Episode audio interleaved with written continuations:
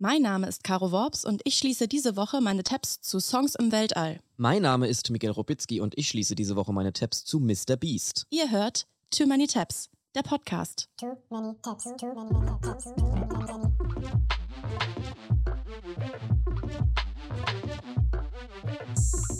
Too many tabs, too many, many, too many tabs, too many tabs, too, too, too, too. Herzlich willkommen zum zweitbeliebtesten Podcast in der ARD Audiothek nach den fabelhaften Boomer Boys mit Olli Welke und Olli Kalkofe.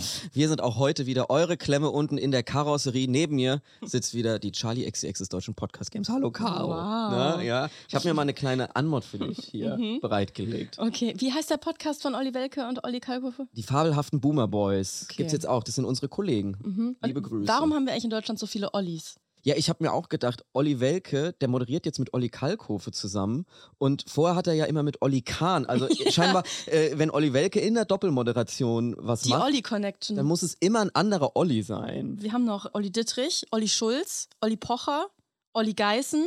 Deutschland hat ein Olli-Problem. Deutschland deine Olli. Deutschland.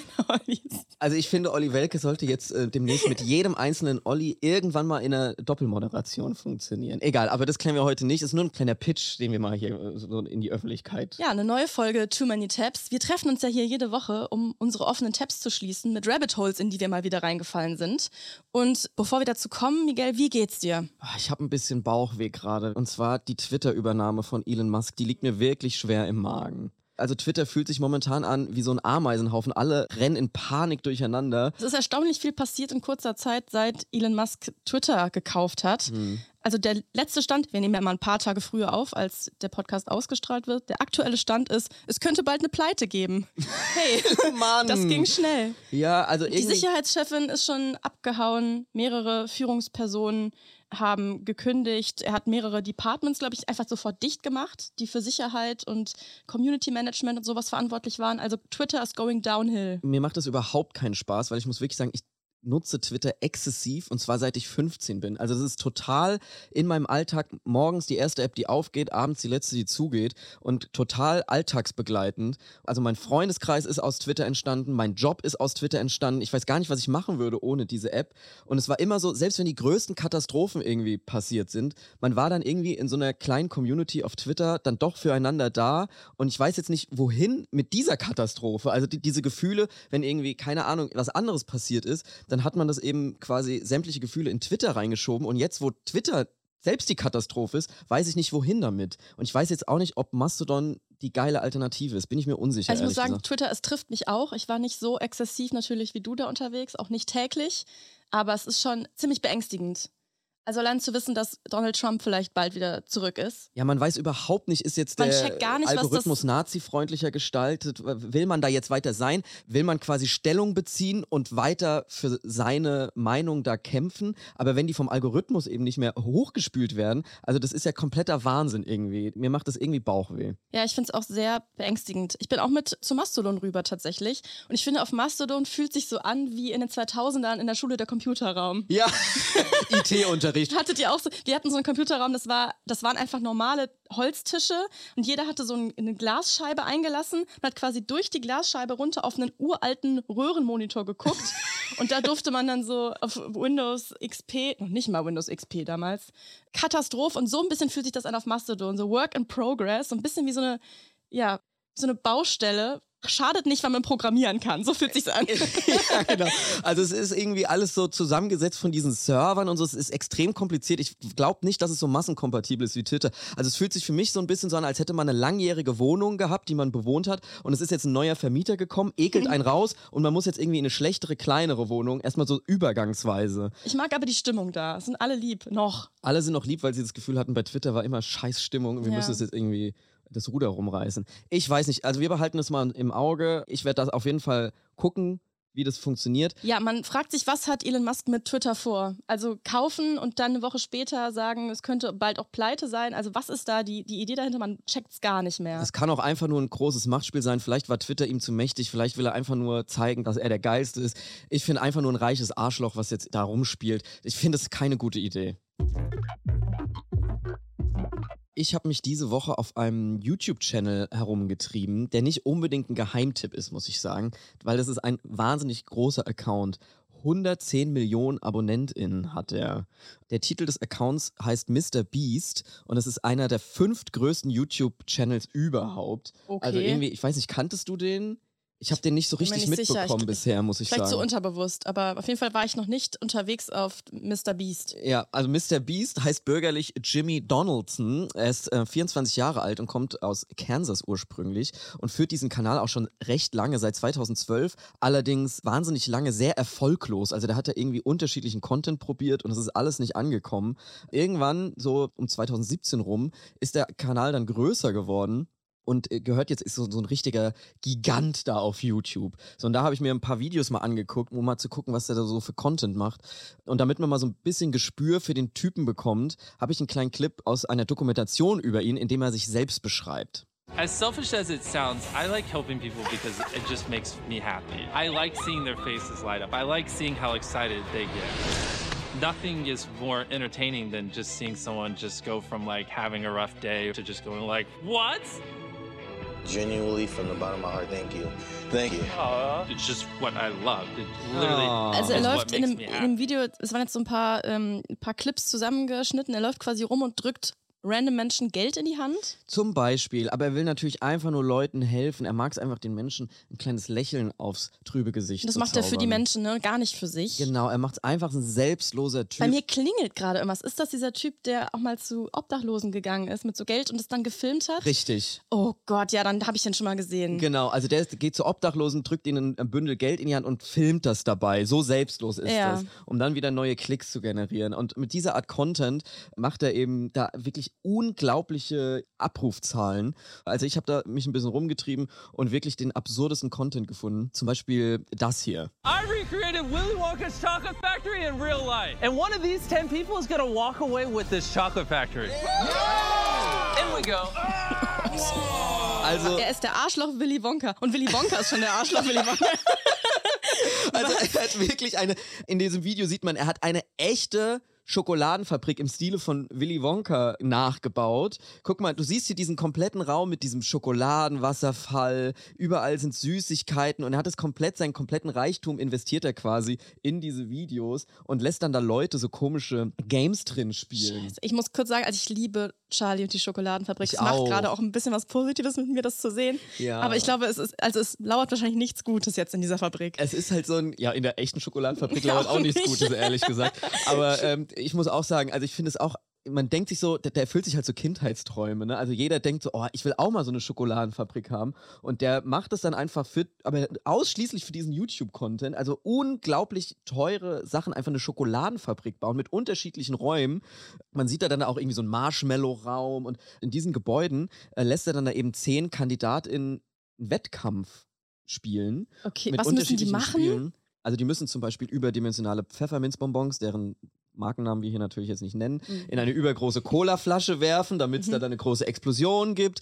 Die müssen irgendwelche Wände hochklettern an Süßigkeiten, müssen erraten, welche Toilette Kuchen ist und was nicht. Also solche Mhm. Sachen. Und dann scheidet halt immer einer aus, bis dann am Ende Aber stirbt dann derjenige oder darf er nach Hause der gehen? wird dann von Umpa Lumpa äh, besungen und nee, also der scheidet dann aus Mhm. und gewinnt dann halt leider, leider nicht die Schokoladenfabrik, weil das ist der Hauptgewinn. Also Okay. wer gewinnt, der gewinnt diese Fabrik. Wo halt dann wirklich Schokolade produziert dann wird. wirklich Schokolade, also so Vielleicht. erzählen die, so weiß man nicht. Okay. Es ist auf jeden Fall, wie du gerade schon auch gesagt hast, es macht trotzdem sehr Spaß zu gucken, leider. Ja, man denkt das so, ist das oh, diese, dieser Übermaß an Reichtum und das ist natürlich alles unglaublich scheiße und man, man denkt so, was könnte man mit dem Geld alles für tolle Sachen machen. Aber trotzdem ist es sehr unterhaltsam, ist sehr schnell geschnitten, muss ich auch sagen. Also es ist sehr doll, äh, diese YouTube-Welt von schnelle Schnitte, äh, anstrengende Stimmen, der schreit auch die ganze Zeit, läuft auch rum in so einem Willy Wonka-Outfit, macht da eben seine Challenges. Und dann, was ich, was ich auch geil fand, die letzte Challenge ist, sie müssen einen Nachtisch machen und dann kommt wirklich der echte Gordon Ramsay raus und bewertet das Essen. Was? Ja! Also das ist schon eine riesige Produktion, die da dahinter steckt. Es ist doch kompletter Wahnsinn, dass das irgendwie hergestellt wird. Und am Ende äh, bekommt dann auch tatsächlich der Gewinner die Schokoladenfabrik, aber der hat halt ein Problem dann dabei. Only problem is the chocolate river is deteriorating, all the candy is going bad, there's probably a million flies in there, and it costs a lot of money to upkeep. So I'll be right back. Right here is half a million dollars in cash. Will you sell me your chocolate factory for half a million dollars? Because if not, it's probably gonna cost you over a hundred grand a year to maintain. Never seen so much money in my life. Will you buy this off of me? Yes. For half a million dollars? Of course, right here. This is mine. If you hand me this, you can put this money in your car. I officially hand it to you. Okay, well there you go. This is mine! Oh my god! What the fuck? Also das ist ein bisschen nett, dass er, dass er diese beschissene Fabrik ihm abkauft für eine halbe Million. Ja, also Mr. Beast hat zwei Paletten voller Bargeld reinfahren lassen. Eine halbe Million Dollar. Cash. Cash. Also dieser weiße Dude, der da jetzt die Schokoladenfabrik gewonnen hat, der kann jetzt quasi seine Fabrik Mr. Beast wieder verkaufen. Der muss jetzt nicht mit dieser Schokoladenfabrik rumdödeln, sondern kann es jetzt quasi verkaufen und hat dann diese Masse an Geld, weil er eben so gut diese Süßigkeitenwand hochgeklettert ist. Ist das nicht Krank. abgefahren? Das ist irgendwie krank. Ich meine, Schlag den Rab ist, Ist ein bisschen Prinzip ähnlich, habe das. ich auch dran gedacht. Ja. Also das ist, geht auch um eine halbe Million Euro und sie klettern oft irgendwo hoch. Aber das ist irgendwie ist das crazy. Und ein anderes Video, was ich auch absolut wahnsinnig fand, war das 100 Millionen AbonnentInnen-Special. We just hit 100 million subscribers, and from the bottom of my heart, thank you everyone that subscribed. And to celebrate, I bought this ginormous private island, and I'm giving it to one of you in this video. So I brought 100 of my subscribers to compete in four extreme challenges. Last one standing wins this island. Er schreit einen immer an. Oh, er schreit die ganze Zeit, wie er schon so sympathisch gerade geschrien hat. Oh, und da kommen, da kommen 100 Leute in so pinken T-Shirts, die um, um eine Insel kämpfen. Ich Er hat eine echte Squid, Insel Ich gekauft. habe extreme Squid Game Vibes. Er parodiert tatsächlich die Spiele von Squid Game auch. Es gibt auch Videos, wo er dann die echten Spiele von Squid Game, das ist Nein. alles in diesem, ähm, in diesem Theme, alle haben so diese Klamotten an und so. Und das ist doch irgendwie abgefuckt und krank. Aber hey, es geht nicht ums Überleben, es geht um eine eigene Insel. Immerhin, aber sie können dann einfach eine echte fucking Insel auf der Erde gewinnen. Verrückt. Eine Privatinsel. Wie abgefuckt ist das? Wie ist er an dieses Geld gekommen? Der muss ja irgendwie mal angefangen haben. Wie kann sich Reichtum so krass, krank schnell steigern, dass du eine Insel verlosen kannst? Ja, genau, dazu habe ich nämlich auch meine Tabs jetzt geöffnet und muss sagen, ich bin nicht so richtig, ich habe keine richtig zufriedenstellende Antwort gefunden, außer über YouTube, also über lukrative Werbedeals, das, war, das ist das, was überall steht. Und Werbung geschaltet, quasi in den Videos, über YouTube als Plattform davor geschaltet und die Videos kommen halt so gut an, haben so eine Reichweite, dass er halt wirklich stinkend reich geworden ist. Er hat ein geschätztes Vermögen von 22 Millionen Dollar. Quelle vermögensmagazin.de.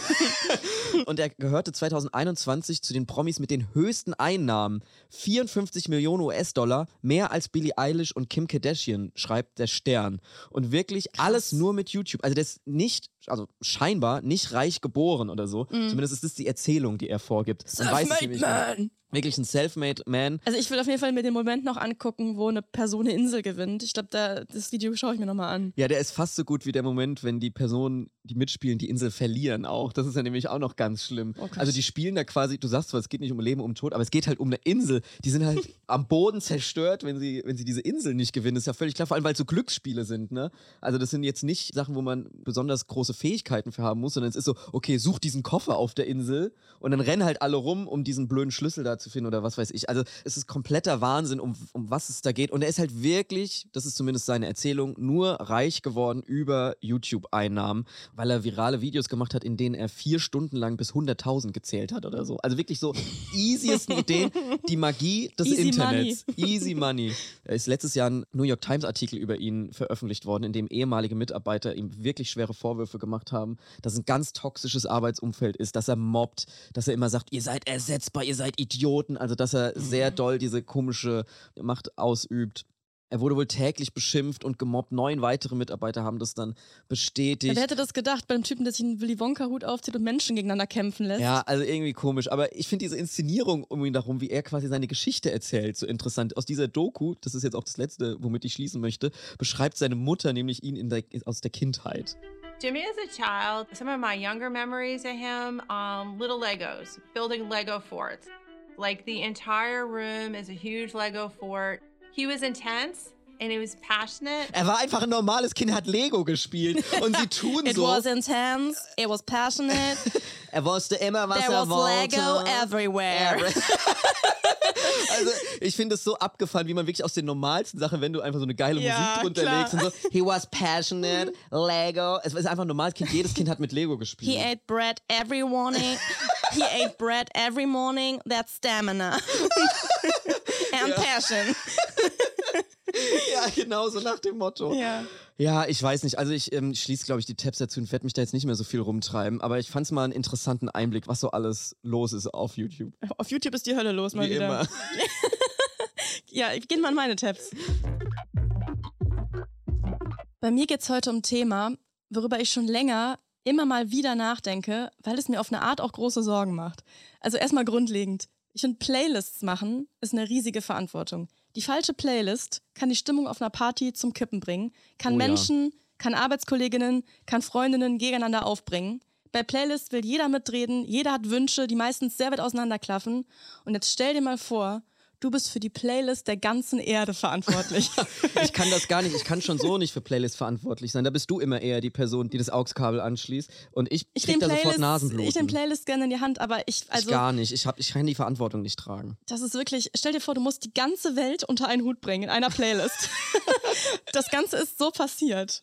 In den 70er Jahren, darum geht's heute. Und zwar, es gibt eine Playlist mit Musik von der Erde, die ins All geschickt wurde. Davon haben bestimmt viele schon mal gehört. Die NASA hat in den 70ern die beiden Raumsonden Voyager 1 und Voyager 2 in den Weltraum geschickt und mit ihnen zwei Datenplatten, die Voyager Golden Records mit einer Botschaft an Außerirdische. Also in der Hoffnung, dass die Außerirdischen so von uns erfahren. Also zum einen von unserer Position im Weltraum, also wo wir genau zu finden sind, und zum anderen, wie wir so drauf sind. Musikalisch und auch anderweitig. Also es schweben Informationen von uns durchs All, die vielleicht auch noch dann durchs All schweben, wenn es die Menschheit gar nicht mehr gibt. Boah, ist das abgefahren gruselig. Gänsehaut. Ja. Gänsehaut. Gänsehaut. Wirklich. Und es ist, die Platten haben eine geschätzte Lebensdauer von 500 Millionen Jahren. Und wenn du weiter mit dem Auto jeden Tag zur Arbeit kommst, dann ist die Wahrscheinlichkeit hoch, dass die Erde vorher auch zugrunde geht. Und dann schwebt noch Musik von uns durchs All. Genau. Und die Mission, die starteten 1977. Voyager 1 ist zuerst zum Jupiter, dann zum Saturn geflogen und dann in den interstellaren Raum eingetreten. Interstellarer Raum heißt das sternferne Gebiet, was noch innerhalb unserer Galaxie ist. Und Voyager 2 auch und hat dann noch einen Abstecher zu Uranus und Neptun gemacht. Nein. Mhm. Und diese Mission, Voyager 2, ist eine der erfolgreichsten Weltraummissionen überhaupt, Weil es die geilste Musik hat. weil diese Sonde ihre Lebenserwartung jetzt schon weit übertroffen hat und noch heute Daten zur Erde sendet. Also die ist im Moment circa 20 Milliarden Kilometer von der Sonne entfernt. Habe ich jetzt einfach mal angemaßt, da aufzurunden. und das am drittweitesten von der Erde entfernte, von Menschen gebaute Objekt. Also sie hat es schon sehr weit gebracht. Und diese Datenplatten, die wurden eben von einem Forscherteam entworfen, das Voyager Golden Record Team. Ich muss leider nicht gendern, weil in den 70ern da äh, Ha- Haben nur Männer das Mhm, gemacht, ja. die Mhm. Ingenieure da waren. Und äh, wie geil ist aber dieser Name bitte, das Voyager Golden Record Team. Und sie wurden eben auch von Science-Fiction-Schriftstellern da beraten und die Musik wurde von einem Rolling Stone-Redakteur ausgesucht. Oh oh. Mhm, aber dazu kommen wir später. Also, erstmal zum Technischen. Diese Platten, die sehen schon mega geil aus. Also damit State of the Art natürlich Schallplatte. Und das wurde eben zusammen mit einer Kassette und einer Nadel in eine Aluschutzhülle verpackt. Und auf der Hülle ist eine Anleitung drauf, wie man diese Datenplatte dekodieren kann. Riesenproblem, wie macht man das? Also du kannst natürlich nicht schreiben, kannst keine Buchstaben benutzen, kannst ja nicht davon ausgehen, dass irgendwie unser Schriftsystem erkannt wird. Deswegen muss man eine symbolische Sprache wählen, die im besten Fall ja selbsterklärend ist, die jeder verstehen kann. Ich zeig dir mal die Hülle mit der Anleitung. Also es ist sehr hieroglyphenhaft, würde ich sagen. Ja, also ganz Man ehrlich, sieht viele Formen und so einen Stern äh, und äh, Zickzack und Kreise. Ich würde es nicht äh, Nee, hinbekommen. ich glaube, wir müssen wirklich aufzulegen. hoffen, dass die Aliens deutlich schlauer sind als wir. weil ich wüsste nicht, was ich damit machen soll. Ich auch Wenn ich überhaupt das im Weltraum nicht. finden würde. Überhaupt nicht. Also, falls sie es überhaupt jemals finden sollen. Man muss irgendwie hoffen, dass die wie so eine Flaschenpost dann irgendwann so dung irgendwo angespült Als wird. richtige UFO stößt. Super spezifische Angaben in der Anleitung. Also, hier steht, die zum Abspielen benötigten Zeitangaben 16 zwei Drittel Umdrehungen pro Minute sind binär angegeben und beziehen sich auf die charakteristische Frequenz des Wasserstoffatoms, dessen Hyperfeinstrukturübergang durch entgegengesetzte Ausrichtung von Kernspin und Elektronenspin angedeutet ist. Klar, easy. Wer das nicht checkt, ist ja wohl logisch. Ja. Ist ja wohl Ist ja wohl- universell verste- verständlich. Kann man einfach eins und eins zusammenzählen. Jetzt kommt's. Auf dieser Datenspur, unserem Best-of der Erde 1977, Was ist da drauf? sind geile Sachen drauf. Erstmal sind da 115 analog gespeicherte Bilder drauf. Zum Beispiel fängt basic an. Geometrische Formen, mathematische Definitionen. Oh, unsere- lame, da Mm. schlafen die Aliens doch direkt ein. Unsere Planeten, die DNA-Struktur, die Anatomie des Menschen, die Geburt, ein Diagramm der Kontinentalverschiebung, Sanddünen mit Reiter und Hund, Narzissen, Muscheln, Delfine, ein Mann aus Guatemala, eine Tänzerin aus Bali, Gymnastik am Schwebebalken. Also es wird halt, so, es wird halt immer mehr random und versucht, die ganze Menschheit abzubilden in 115 Bildern. Die chinesische Mauer, der Taj Mahal, das UN-Hauptquartier. Jetzt verstehe ich's langsam. Eine Frau mit einem Einkaufswagen im Supermarkt, die in Weintrauben beißt. Hä? Ist das normales menschliches Verhalten? In, Im Supermarkt. Also wenn ihr Leute im Supermarkt random reinbeißen seht, sind es wahrscheinlich Aliens, die die Voyager-Platte gefunden haben. Die ahmen uns nach. Ja. Was haben wir noch? Röntgenbilder von der Hand, der Flughafen von Toronto, Sonnenuntergang, Violine, Zug und so weiter. Also 16 random Bilder, die irgendwie unsere menschliche Existenz einfangen sollen. Ich finde, es ist so ein bisschen wie Emojis auswählen. Also du versuchst möglichst viel menschliche Existenz in Bilder zu bringen, in eine Mhm. begrenzte Anzahl von Bildern. Krasse Aufgabe. Dazu gibt es noch gesprochene Grüße in 55 Sprachen. Also es wurden die Sprachen ausgewählt, die von den meisten Menschen gesprochen wurden.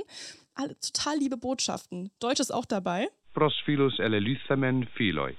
Herzliche Grüße an alle. Wie lieb. Von jeder Tante aus dem WhatsApp-Chat ist das die Sprachnachricht. Stell mal Ja. vor, es kommen so Aliens auf die Erde und sagen erstmal herzliche Grüße an alle. Und jeder hat so ein bisschen was Liebes einfach den Aliens geschickt. Auf Wiedersehen bis zum nächsten Mal. Es ist auf Indonesisch. Wir wünschen euch ein langes Leben auf Nguni. Wollt ihr vorbeikommen auf Chinesisch? Habt ihr schon gegessen? Ist auf Minnan. Also immer so liebe, liebe Fragen, einfach mal Anti-Aliens. In 55 Sprachen. Ich finde, es wirkt halt auch, das ist so geil, dass man halt, wenn man als Außerirdischer das hört, das Gefühl hat, alle Menschen auf der Welt sind lieb und alle Länder verstehen sich. Es gibt keine Kriege. Alle sind immer nur liebe Grüße, an alle. Habt ihr schon gegessen? Habt ihr ein Hüngerchen mitgebracht? Ja, ein bisschen schief. Naja, gut. Dabei sind auch Geräusche von der Erde. Jetzt habe ich schon wieder Gänsehaut. Wind, Donner, wie geil. Zwölf Minuten, 50 verschiedene Geräusche. Auch dabei Schlammblasen, Meer, Regen, Hyäne, Oh, Elefant. also Hella von Sinn aus König der Löwen, wie sie lacht. genau. Ein wilder Hund bellt, ein zahmer Hund bellt, Morsecode, Herzklopfen, Traktor, Bus, Auto und auch ein Kuss. Oh, Oh. wie lieb. 50 Geräusche von der Erde. Also die auch alleine auszuwählen, Das ist eine richtig große Verantwortung. Auf jeden Fall. Und es gibt noch eine Audiobotschaft des damaligen UN-Generalsekretärs Kurt Waldheim. Der sagt auch liebe Grüße und so und wir kommen in Frieden. We know full well that our planet and all its inhabitants are but a small part of this immense universe that surrounds us, and it is with humility and hope that we take this step. Lieb, oder? Irgendwie lieb, ja. Also liebe Botschaften an die Aliens. Auch geil, dass dann die liebe Botschaft auf Englisch mit österreichischem Dialekt ankommt bei den, bei den Aliens. Jimmy Carter, der damalige US-Präsident, hat auch noch eine Nachricht beigelegt, aber geschrieben und sagt, wir sind uns ganz und gar bewusst, dass unser Planet und alle seine Bewohner nichts als ein kleiner Teil des uns umgebenden immensen Universums sind. Und wir machen diesen Schritt mit Demut und Hoffnung. Oh. Schön. Ja, also so, wir präsentieren uns von unserer besten Seite und so, wie es auf der Erde überhaupt nicht abgeht, wenn man mal Ja. ganz ehrlich ist. Wirklich Power-Nachrichten von der Erde, die wir irgendwie hier nicht umsetzen, aber in, ins Weltall schicken. Und jetzt kommt's. 90 Minuten Musik von der Erde. Ja. 27 verschiedene Stücke. Die Auswahl ist crazy, weil es wurde natürlich versucht, so viel Verschiedenes wie möglich reinzupacken. Ich stelle mir das ultra anstrengend vor zu hören. Also stell dir vor, du bist ein Alien, du bist gerade so ins Tanzen gekommen und dann kommt so eine Bach-Sonate. Ja, was sind denn so. da für Songs drauf? Bach, Bach ist mit drauf? Bach ist, ist schon mal ein guter Hint. Der ist gleich zwei oder dreimal mit drauf. Ich erkläre dir gleich warum. Okay. Also Albtraum für eine Party eigentlich. Aber Plötzlich kommt Bach um die Ecke. Plötzlich kommt Bach um die Ecke. Dabei ist Ballett, Jazz, Gamelan, Kammermusik, Mariachi, Oper, Renaissance-Musik, Shakuhachi, Rock'n'Roll, Sinfonie, Violinsonaten, Vokalmusik, Volksmusik und so weiter. Ich gebe dir jetzt mal einen kleinen musikalischen Eindruck. Das erste, was wir hören, ist ein Hochzeitslied aus Peru. Dann haben wir Melanesian Panpipes. Percussion aus dem Senegal. Da kann ich mir schon vorstellen, wie die Aliens so mittanzen. Die Aliens lieben Percussion. Das finde ich geil. Und aber danach kommt direkt wieder so Flowing Streams aus China.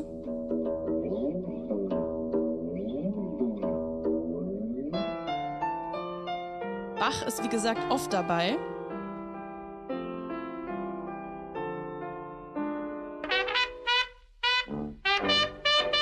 Aus der Richtung Blues wurde was von Louis Armstrong ausgewählt.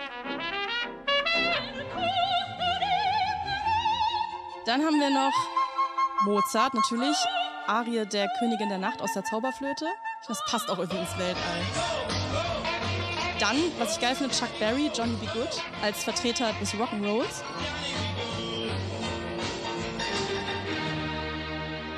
Und wenn es einen Banger auf der Erde gibt, dann Beethovens Fünfte. Also diese ganzen Songs, 27 Stück von der ganzen Welt für die Aliens zusammenzustellen in einer Playlist. Damit wurde jemand beauftragt. Stell dir mal diesen Druck vor. Und zwar ein ehemaliger Rolling Stone-Redakteur, Wissenschaftsautor und Uni-Professor Timothy Ferris. Also es gibt ein langes Interview mit ihm im Rolling Stone. Da wird er gefragt, warum er zum Beispiel Chuck Berry ausgesucht hat als Rocknummer. Und er sagt, es ging ihm um Exzellenz und Vielfalt innerhalb eines Songs. Und Chuck Berry war halt nicht nur der Sänger, sondern auch der Songwriter von dem Stück. Und das merken die Aliens. Also, das ist quasi Die die Aliens Aliens. checken Authentizität, sagt Ferris. Also, man hätte zum Beispiel auch Elvis nehmen können, also einfach eine schöne Stimme. Aber die Aliens, die spüren Intuition, wenn sie was hören, wohl. Also, das ist universell für alle Lebewesen spürbar. Deswegen Das wurde die sagt Musik er jetzt einfach so. hat er die Musik so ausgewählt. Das klappt natürlich nicht bei Beethoven und Mozart. Zu der Zeit gab es ja noch keine Tonaufnahmen. Das sind eh nachgespielte Versionen. Und er hat die Songs danach ausgewählt, ob sie eine mathematische Aussage haben. Und deswegen so viel Bach. Weil Bach folgt extrem stark Symmetrien, wie so eine eigene kodierte Sprache. Mhm. Er wollte auch was von den Beatles nehmen zum Beispiel, Here Comes the Sun, aber die Plattenfirma hat die Rechte nicht rausgegeben. Das Weltall hat die Rechte an den Beatles nicht. Schwierig waren auch diese ganzen Geräusche zu kriegen aus allen Winkeln der Erde, weil es das Internet noch nicht gab und haben sie auch Geräusche aus dem Archiv von den Warner Brothers nehmen müssen. Boing, aus, Looney Tunes genau. Cartoons. Und da waren auch Fake-Geräusche dabei. Also zum Beispiel Wiehern der Pferde war Fake. haben da Menschen gewiehert. So viel zur Authentizität. Ja, genau. Was ist für den Fall, dass Aliens das vielleicht gar nicht hören können oder auf einer ganz anderen Frequenz hören als wir? Deshalb haben sie die Platte eher als Datenträger benutzt und nicht wirklich als Hörprodukt. Ist das also abgefahren? deswegen sind da zum Beispiel auch eine einstündige Aufzeichnung von Gehirnwellen drauf, damit die Aliens checken, wie wir denken.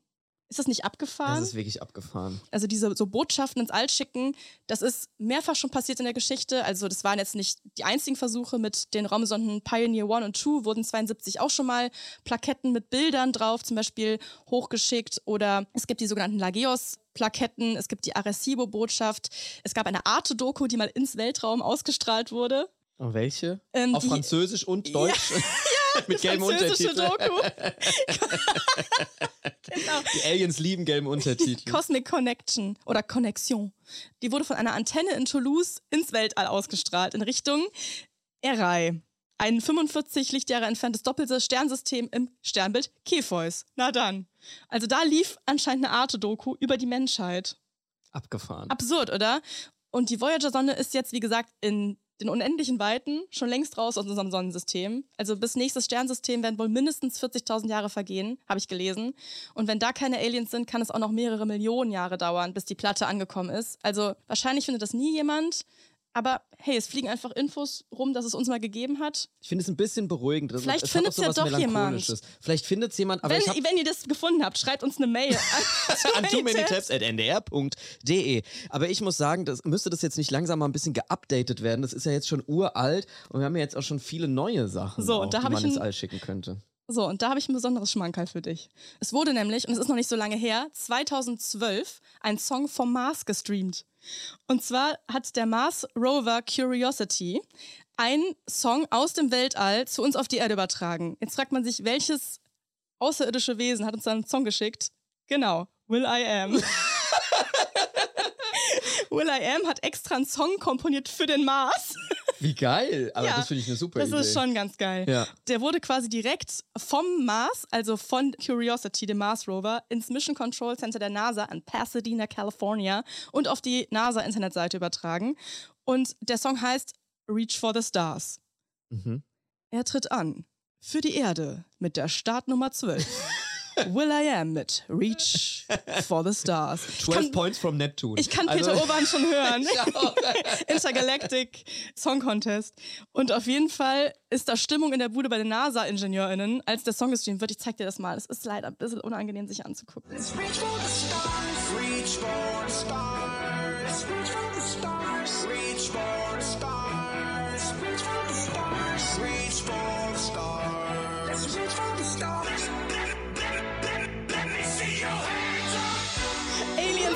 Fucking hands up!